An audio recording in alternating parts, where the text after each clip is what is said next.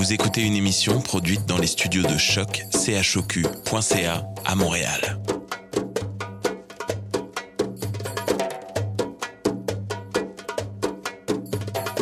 Vous êtes tous les bienvenus à Radio Dodo, une radio internationale destinée aux tout petits enfants victimes des guerres. Radio Dodo est une initiative neutre et patronnée par la Commission canadienne pour l'UNESCO. أهلا وسهلا فيكم على راديو دودو إذاعة عالمية لأجل كل طفل عاش الحرب راديو دودو مبادرة حيادية تحت رعاية الهيئة الكندية لليونسكو Welcome to Radio Dodo, a radio station dedicated to all the children victim of war.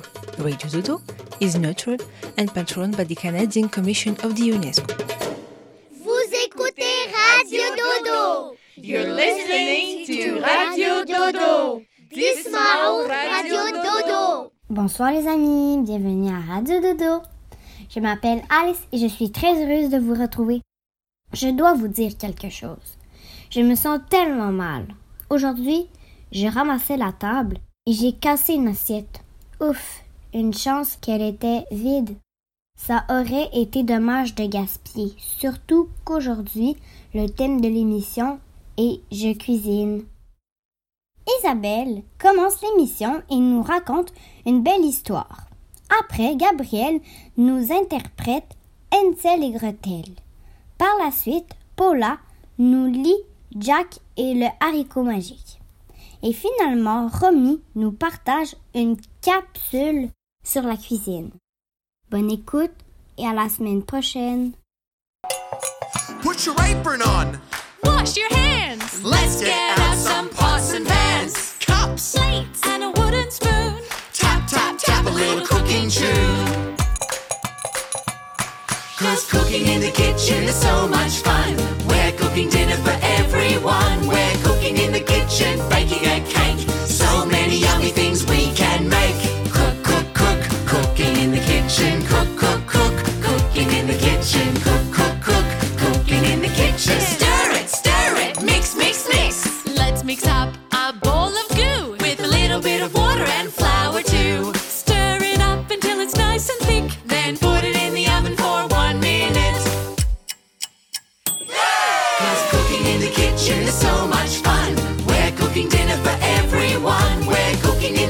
Kitchen, baking a cake. So many yummy things we can make. Cook, cook, cook, cooking in the kitchen. Cook, cook, cook, cooking in the kitchen. Cook, cook, cook, cooking in the kitchen. Stir it, stir it, mix, mix, mix. Roll some dough with a rolling pin. Let's make cookies for all our friends. Stars, squares, and circles too. Cutting out shapes for me and you. Cause cooking in the kitchen is so much fun.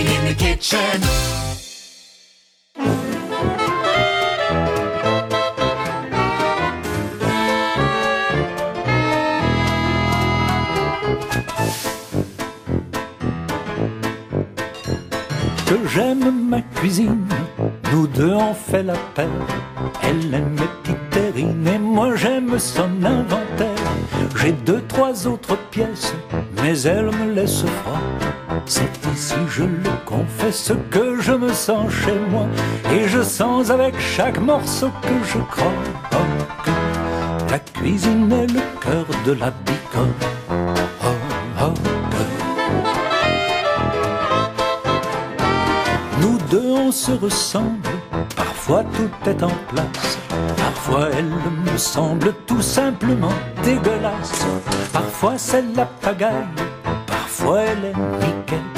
Ou bien champ de bataille. Je suis comme elle. L'évier c'est moi. Et ça permet de conclure qu'on a tous deux un peu les mêmes fêlures.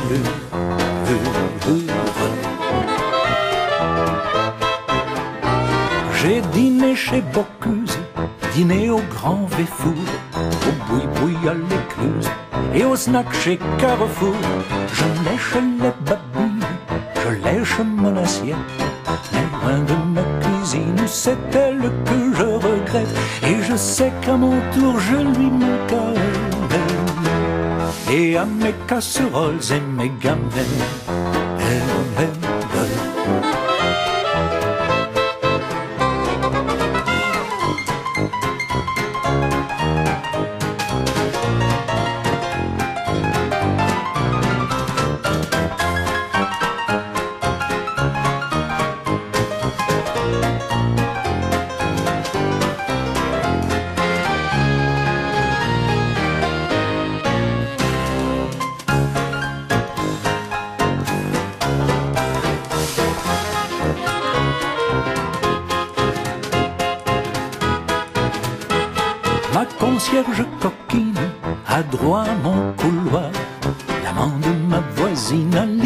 Accès à mon armoire.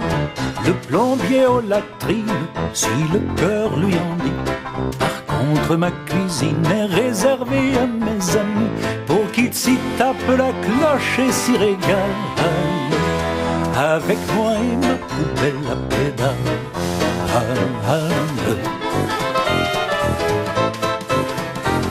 Me voilà qui médite, entouré de mes plats, mes torchons, mes marmites, illuminés et béats. Ici c'est mon refuge, ma crèche, mon abreuvoir. L'arche dans le déluge et le jour où il va falloir partir bouffer les pissenlits par la racine. Je voudrais que ce soit dans ma cuisine.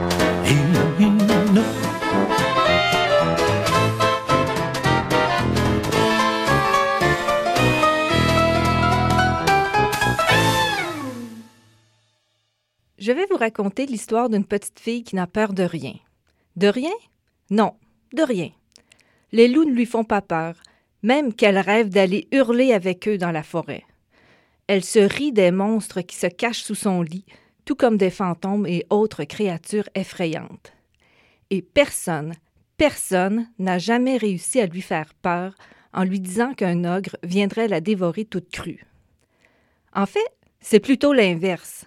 La petite fille qui n'a peur de rien voudrait bien manger un ogre. Cette idée lui trotte dans la tête depuis qu'elle a vu sur une étagère, dans la cuisine de sa grand-mère, un livre intitulé Cuisiner l'ogre. C'est un bouquin jaune et vert qui, à première vue, a l'air bien ordinaire. Il est posé sur une tablette avec les autres livres de recettes. Depuis qu'elle sait que sa cuisine renferme ce mystérieux livre, la petite fille qui n'a peur de rien ne voit plus sa maminette de la même façon. Elle trouve étonnant que, sous son air si tranquille, sa grand-mère soit en fait une mangeuse d'ogres. Qui sait, il y a peut-être un ogre dans son frigo. Elle pense très souvent au livre de sa grand-mère. Elle se demande à quoi peuvent bien ressembler les recettes qu'il contient. Ogre rôti, ogre aux champignons sauvages. Elle aime aussi imaginer comment elle, elle cuisinerait l'ogre qui essaierait, juste une fois, de la dévorer. La petite fille s'imagine alors échapper à un ogre, puis le prendre à son propre piège et le faire tomber dans une grande marmite. Elle en ferait un ragoût qu'elle partagerait avec tous les enfants qui ont peur des ogres. La petite fille qui n'a peur de rien attend avec de plus en plus d'impatience sa prochaine visite chez Maminette. Un jour enfin, sa mère la conduit chez sa grand-mère. Dès qu'elles sont seules, Maminette lui demande, comme chaque fois, quelles sont ses suggestions d'activités. La petite fille saute sur l'occasion et déclare qu'elle aimerait bien cuisiner. En fait, dit-elle, j'aimerais essayer une des recettes du livre jaune et vert. Tu sais, celui qui est là sur ton étagère. Et elle fait un clin d'œil complice à sa grand-mère. Maminette s'approche de l'étagère et tend la main vers le livre. Celui-ci, dit-elle en le tirant vers elle. Cuisiner l'orge? Tu voudrais qu'on fasse ensemble une bonne soupe à l'orge pour le dîner? Excellente idée. La petite fille réalise alors qu'elle avait mal lu le titre du livre. Ce n'était pas cuisiner l'ogre, mais bien cuisiner l'orge. Le géant terrifiant qu'elle a imaginé se transforme tout à coup en céréales totalement inoffensives. La petite fille qui n'a peur de rien, elle, se transforme en petite fille extrêmement désappointée. Malgré sa déception, et pour ne pas faire de peine à sa grand-mère, elle prépare une soupe à l'orge bien nourrissante avec sa maminette chérie. Mais au fond d'elle-même, elle se promet qu'un jour, quand elle sera plus grande, ce sera vraiment une soupe à l'ogre qu'elle va préparer.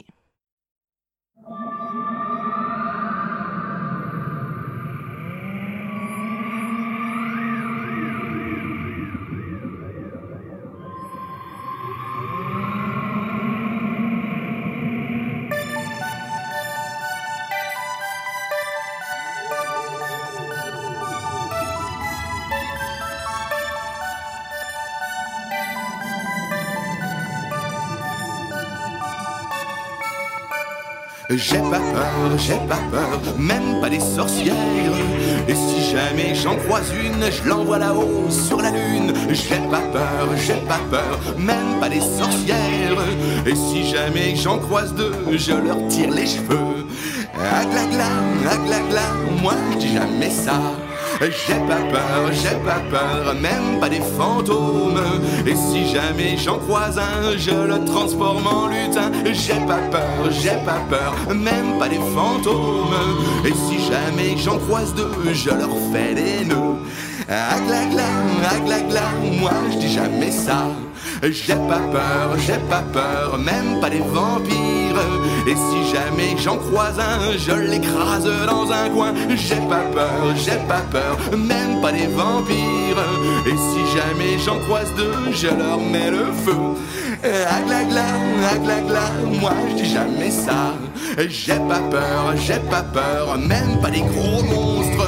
Et si jamais j'en croise un, je le transforme en pantin. J'ai pas peur, j'ai pas peur, même pas des gros monstres. Et si jamais j'en croise deux, je leur mords la queue. Aglagla, aglagla, moi je dis jamais ça. J'ai pas peur, j'ai pas peur, ce n'est que des bêtises. Tout cela n'existe pas, y a que les grands qui croient tout ça. J'ai pas peur, j'ai pas peur,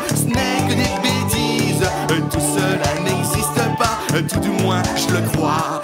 Aglagla, aglagla, mais qu'est-ce que c'est que ça? حميد. آه حميد. نعم الحاجة أجي يا وليدي أجي. أجي تصير واحد الكويس ديالك. أري لي واحد الكاس يلا بسم الله.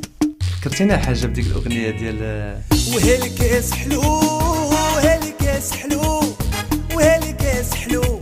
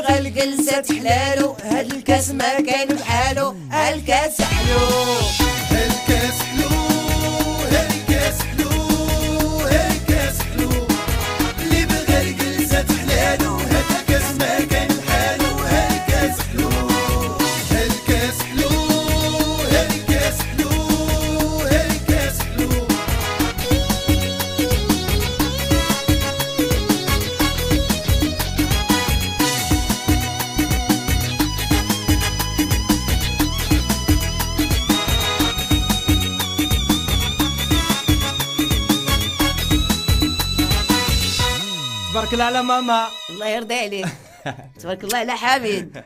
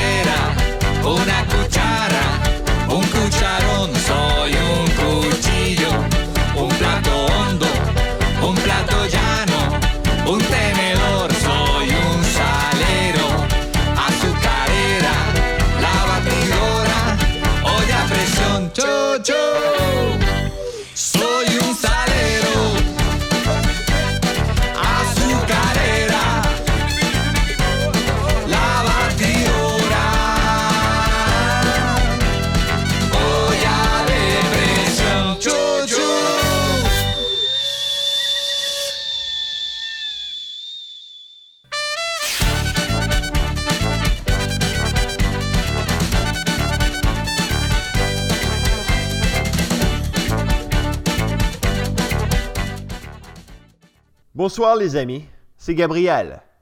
Et ce soir, je vais vous lire Hansel et Gretel. On est prêt On y va. Il était une fois un bûcheron qui vivait avec sa femme et ses deux enfants à l'orée d'une forêt. Le petit garçon s'appelait Hansel et la fille Gretel. Le bûcheron était très pauvre. Une nuit, les parents eurent l'idée d'abandonner leurs enfants au fond de la forêt. Les enfants, que la faim tenait éveillés, entendirent la conversation de leurs parents. La petite Gretel se mit à pleurer, tandis qu'Hansel alla dehors et remplit ses poches de cailloux, avant d'aller se recoucher. À l'aube, la mère réveilla ses enfants.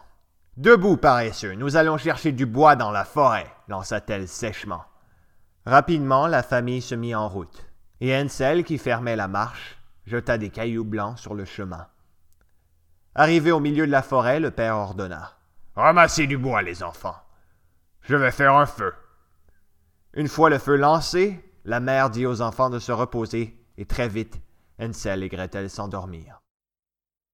À leur réveil, il faisait nuit noire. Ils attendirent que la lune brille dans le soleil, puis suivirent les cailloux blancs. Au moment où le jour se leva, ils arrivèrent chez leurs parents. Leur mère les gronda d'avoir traîné, puis les fit entrer. Peu de temps après, le bûcheron était plus ruiné que jamais. Et une fois de plus, les enfants entendirent leur mère convaincre leur père de les abandonner. Cette fois-ci, elle avait prévu de les abandonner plus loin dans la forêt. Ansel voulut sortir discrètement pour récupérer des cailloux, mais la mère avait verrouillé la porte et Ansel ne put sortir. Comme la dernière fois, la mère réveilla ses enfants à l'aube ils se mirent en route pour la forêt. Parvenus loin dedans, les parents laissèrent les enfants pour aller couper du bois. Les enfants firent du feu et s'endormirent près de lui. Ils se réveillèrent en pleine nuit et tentèrent, à la lumière de la lune, de retrouver leur chemin. Ils marchèrent toute la nuit, affamés et à bout de force, sans parvenir à sortir de la forêt. Ils finirent par s'endormir au pied d'un arbre. À midi, alors qu'ils avaient déjà repris la route, ils aperçurent un bel oiseau blanc qui chantait si bien, qu'ils le suivirent jusqu'à une petite maison. En approchant, ils découvrirent que la maison était faite de pain et recouverte de gâteaux. Les fenêtres étaient en sucre. Nous allons nous régaler, s'exclamèrent Hansel et Gretel en chœur. Ils commencèrent à goûter la maison, mais furent très vite surpris par une femme qui s'aidait d'une canne.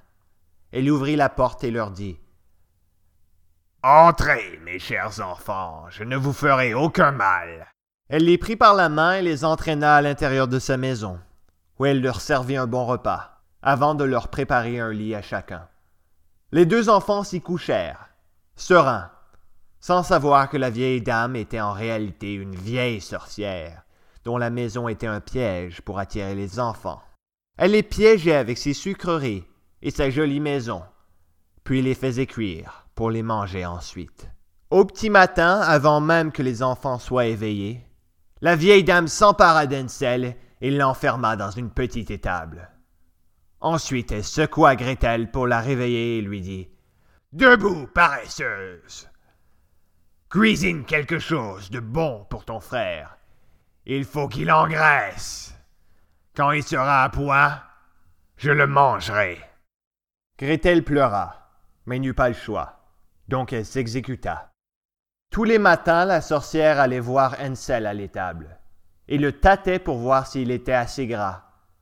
Hansel, qui était malin, lui tendit un petit os à la place du bras, car il avait deviné que la sorcière avait une mauvaise vue. Au bout de quelque temps, la vieille sorcière s'impatienta. Que tu sois gras ou maigre, demain je te tuerai et te mangerai. Le lendemain, Gretel dut remplir la grande marmite d'eau. La sorcière poussa Gretel vers le four et lui dit Faufile-toi dans la marmite, et voici les chaud. En réalité, la sorcière voulait la piéger en la faisant rôtir par surprise. La petite Gretel, devinant son intention, répondit Je ne sais pas comment y entrer. Impatiente, la sorcière s'approcha pour lui montrer comment faire, et dès qu'elle fut assez proche, Gretel la poussa dans le four, avant de claquer la porte et de la verrouiller. Elle courut délivrer son frère. Nous sommes libres. Ensemble, ils trouvèrent, dissimulés dans les coins de la maison de la sorcière, des perles et des diamants. Ils les prirent et se mirent en route vers leur maison. Après quelques heures de marche, ils arrivèrent. Fous de joie, ils coururent jusqu'à la chambre de leurs parents et leur sautèrent au cou. Regarde, papa, les perles et diamants que nous vous avons apportés, déclara joyeusement Hansel. En effet, leurs parents étaient très heureux. C'en était fini de leurs soucis. Ils vécurent heureux jusqu'à la fin des temps. Fin. Merci de m'avoir écouté, les amis. À la prochaine.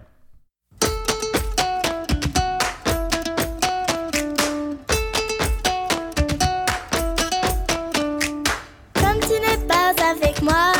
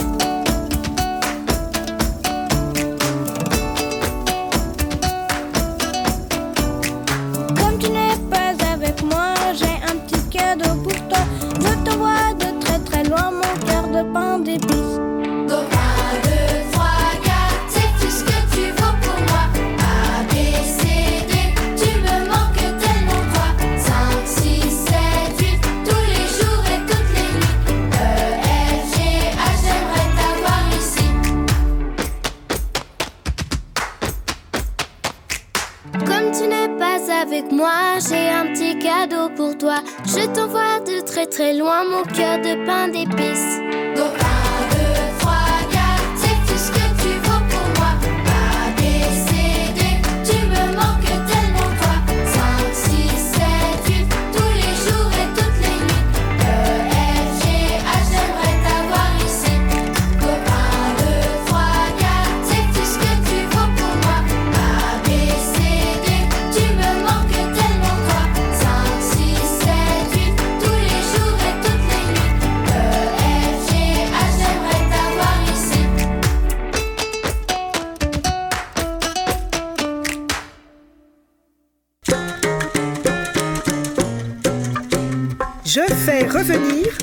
deux gros oignons coupés, un peu d'huile de palme et ça mijote.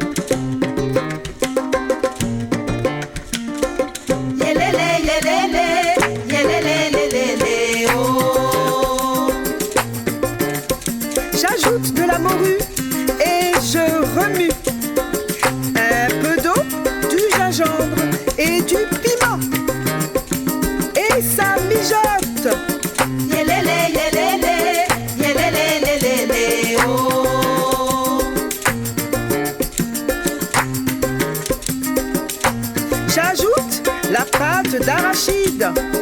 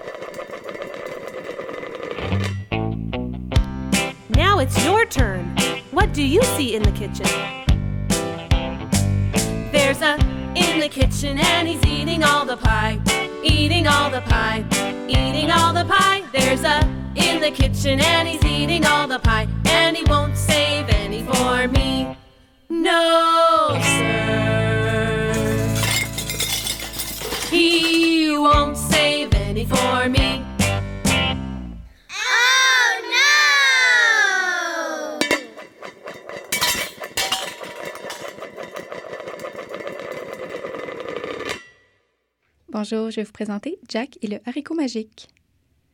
Jack vivait avec sa mère dans une petite ferme. Ils travaillaient dur, tous les deux, mais ils étaient très pauvres. Un jour, leur vieille vache ne donna plus de lait et la mère de Jack décida de la vendre. C'est moi qui vais la conduire au marché, dit Jack. Si tu veux, mais te laisse pas faire, répondit sa mère. Demande-en au moins dix pièces d'argent. Et Jack partit au marché, emmenant la vache au bout d'une corde. Il avait à peine fait quelques centaines de pas qu'il rencontra un petit vieux qui marchait tout courbé sur son bâton. Bonjour, Jack, dit le petit vieux. Où vas-tu donc avec cette vache? Bonjour, monsieur, répondit Jack. Je vais la vendre au marché et je vais tirer un bon profit. Si tu veux, tu peux devenir riche comme tu n'as jamais rêvé de l'être, dit le petit vieux. Je t'achète ta vache. Regarde, je te donne en échange de ce haricot. Vous vous moquez de moi, s'écria Jack. J'en veux au moins dix pièces d'argent. Et vous croyez l'avoir pour un haricot? Oui, mais c'est un haricot magique. Si tu le plantes, en une nuit, il poussera jusqu'au ciel. Jusqu'au ciel, répéta Jack. Il était émerveillé à l'idée de posséder une plante magique, et déjà il imaginait les voisins et tout le village qui défilaient dans son jardin pour admirer le haricot géant. Alors Jack vendit sa vache pour un haricot et s'empressa de rentrer à la maison, très content de lui. Inutile de dire qu'après avoir expliqué à sa mère la bonne affaire qu'il venait de réaliser, il perdit vite son air triomphal. Âne, sot, niais! Sa mère le traita de tous les noms et finit par s'effondrer sur une chaise en pleurant comme une fontaine. Très contrarié de faire pleurer sa mère, Jack jeta le haricot par la fenêtre et se mit à pleurer lui aussi. Après une bien triste soirée, il alla se coucher, le cœur gros. Le lendemain, il se leva le premier et se précipita à la cuisine pour préparer le petit déjeuner à sa mère. Mais impossible d'ouvrir les volets. Il sortit voir ce qui les coinçait. Quelle surprise! Un énorme pied de haricot montait contre le mur et poussait si haut que la tige se perdait dans les nuages. Sans hésiter, Jack commença à grimper la branche de feuille en feuille. Il grimpa, grimpa, grimpa encore plus haut, jusqu'au ciel. Puis il suivit une route au milieu des nuages et finit par arriver devant un château qui semblait inhabité. Il entra et se promena dans toutes les pièces. Quelle merveille! Elles étaient pleines de beaux meubles et de toutes sortes de richesses. Mais tout à coup, se dressa devant lui une géante. Sans perdre son aplomb, Jack dit Bonjour, madame. Pourriez-vous me donner un peu à manger, s'il vous plaît? J'ai bien faim. Mon pauvre enfant, dit la géante. Que viens-tu faire ici? Mon mari est un ogre. Au lieu de te donner à manger, c'est lui qui va te manger. Jack n'eut pas le temps de répondre car, à ce moment, on entendit un grand bruit. Boum, bam, boum, bam. Vite, dit la géante, cache-toi derrière le buffet. Jack se cacha et vit entrer un géant qui portait, dans une main, un sac et dans l'autre un mouton. Le géant jeta le sac dans un coin et des pièces d'or s'en échappèrent. Il se mit à renifler de tous côtés, puis s'écria Ça sent la chair fraîche. Bien sûr, dit la femme vivement. C'est ce mouton que vous apportez. Dépêchez-vous de le préparer que je puisse le faire cuire. L'ogre obéit. La femme fit cuire le mouton. L'ogre le mangea et alla se coucher. Bientôt, ses ronflements faisaient trembler les murs. Alors Jack, tout doucement, sortit de sa cachette, prit le sac de pièces d'or et, en courant, s'en revint comme il était venu. Pendant ce temps, sa mère l'avait cherché et était très inquiète de sa disparition.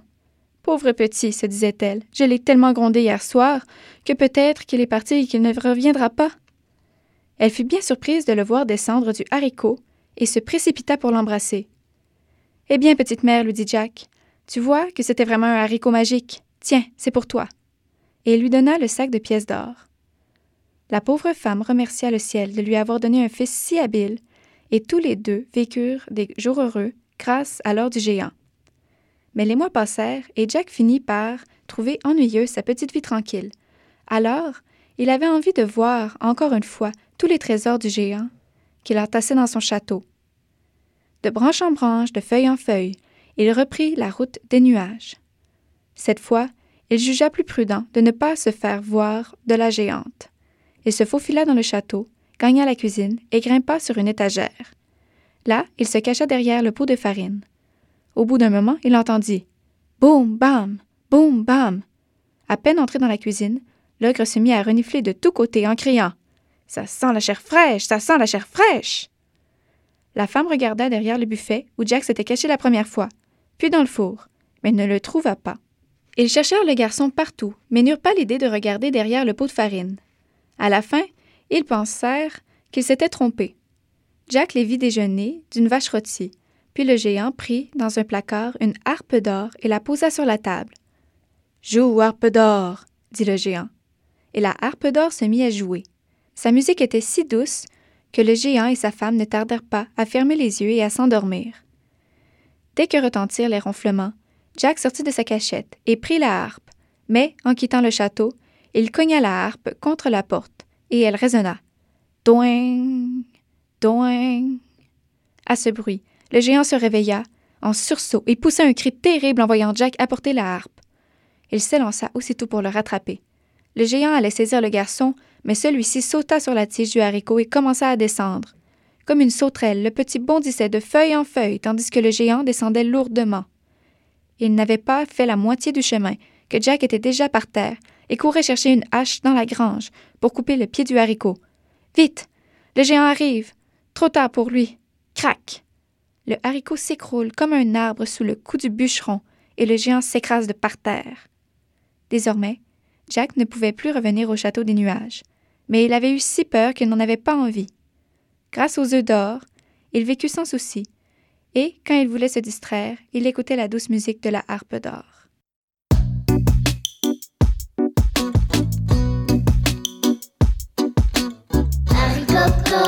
Haricot magique, un peu de terre, de lumière, d'eau et tu t'agites.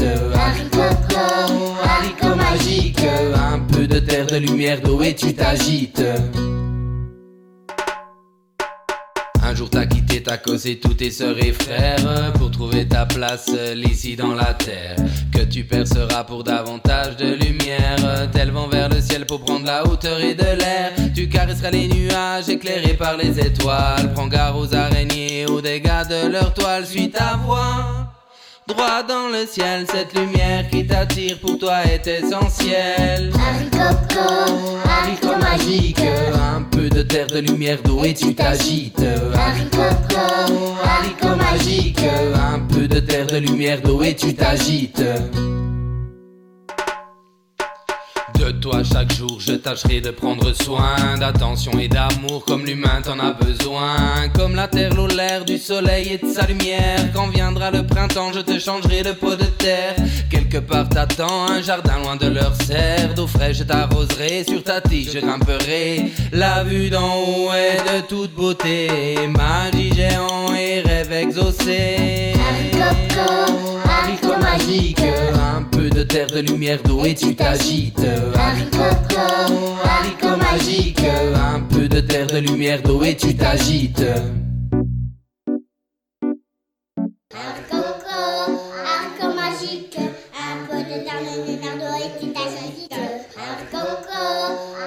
Magique, un peu de terre, de lumière, d'eau et tu t'agites.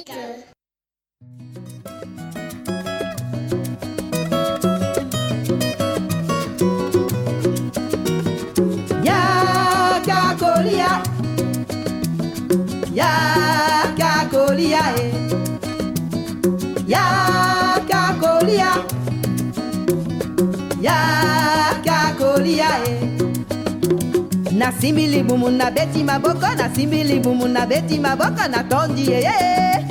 Natondi eh. Nasimbili bumu na Nasimbili bumu na beti maboka Natondi eh mama Natondi eh. Viens manger Viens, viens, viens, viens manger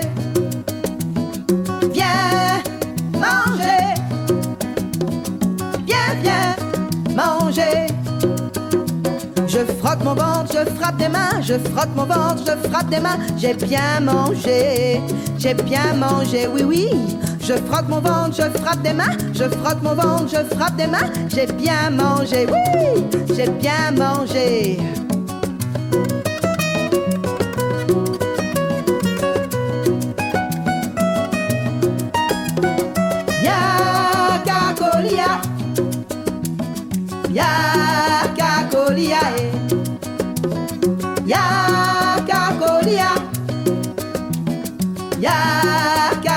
e aí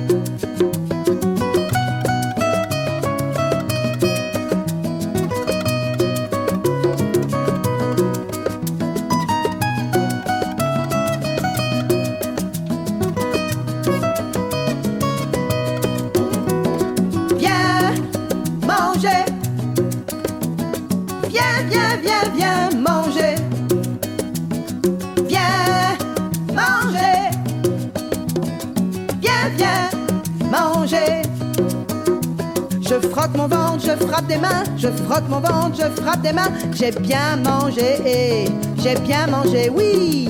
Je frotte mon ventre, je frappe des mains, je frotte mon ventre, je frappe des mains. J'ai bien mangé, oui, j'ai bien mangé. N'attendiez, n'attendiez maman, n'attendiez, n'attendiez, n'attendiez.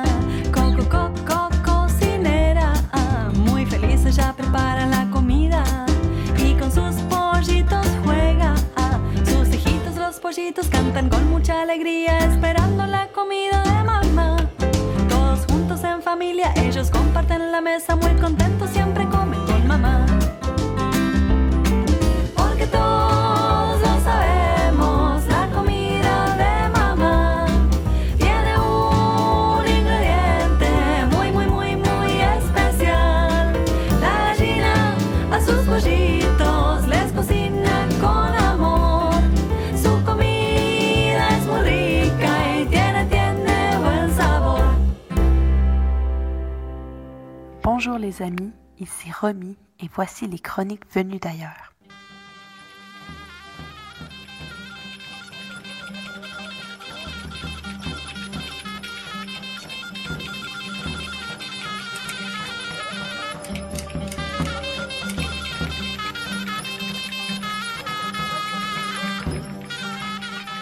La semaine passée, j'étais au Liban, qui est dans la région du Moyen-Orient, sur le continent d'Asie dans le cadre du tournage de la série documentaire Ailleurs chez moi qui parle de l'inclusion sociale des jeunes réfugiés et migrants à travers des activités sportives et artistiques.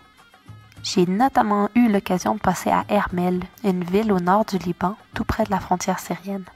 Cette ville, depuis 2011, depuis la guerre qui a eu lieu en Syrie, a accueilli plusieurs réfugiés syriens un dimanche matin, en allant chercher du pain, j'ai rencontré dans la petite boulangerie du coin un jeune garçon syrien de 14 ans qui venait de la ville d'Alep. Il faisait avec l'aide des grands la préparation d'un manouché. Qu'est-ce que c'est un manouché? En fait, le manouché, ça ressemble beaucoup à la pizza.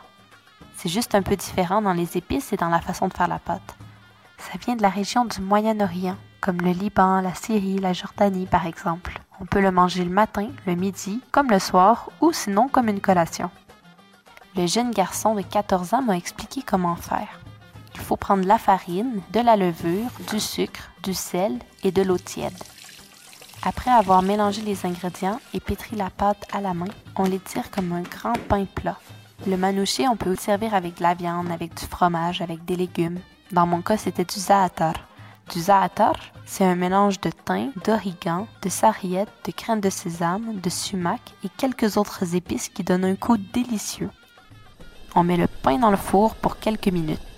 À la boulangerie de Hermel, c'était un four traditionnel appelé le sage. Et on collait le pain sur le côté du four pendant quelques minutes pour qu'il soit bien cuit. Et voilà, c'est prêt. Bon appétit les amis.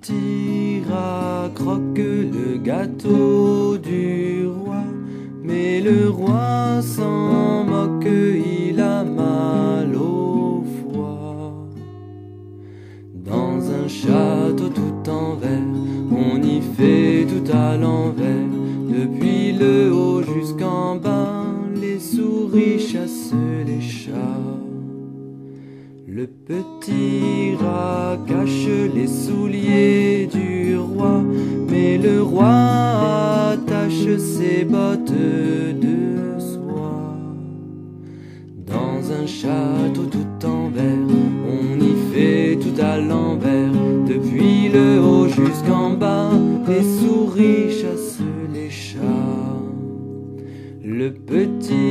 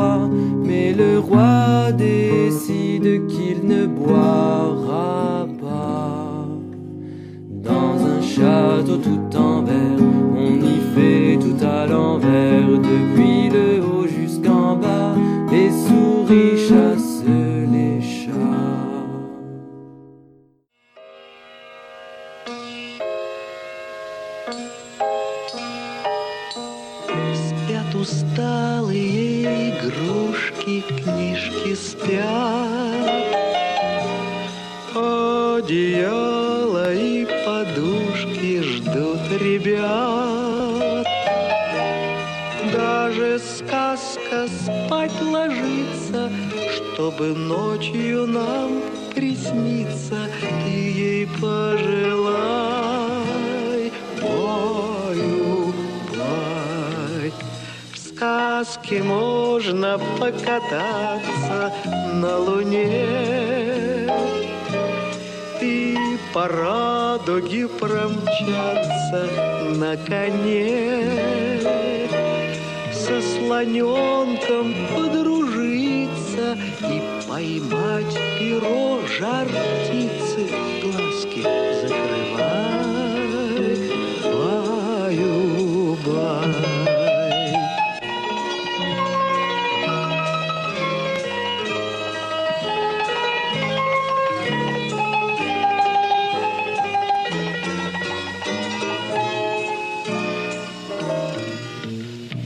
Баю-бай должны все люди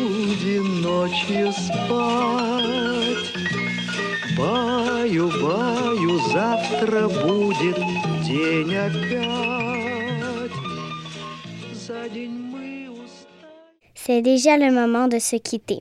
On se retrouve dimanche prochain. Bon dodo les amis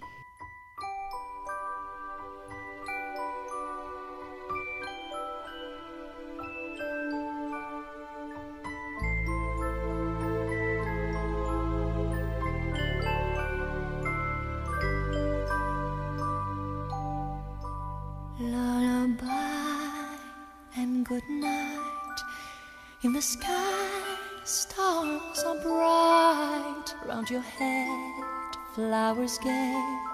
Set your slumber till day. Lullaby and good night. In the sky, stars are bright. Round your head, flowers gay. Set your slumber till day. Close your eyes now and rest. May these hours be blessed. Close your eyes now and rest. May these hours be blessed. Bonne nuit,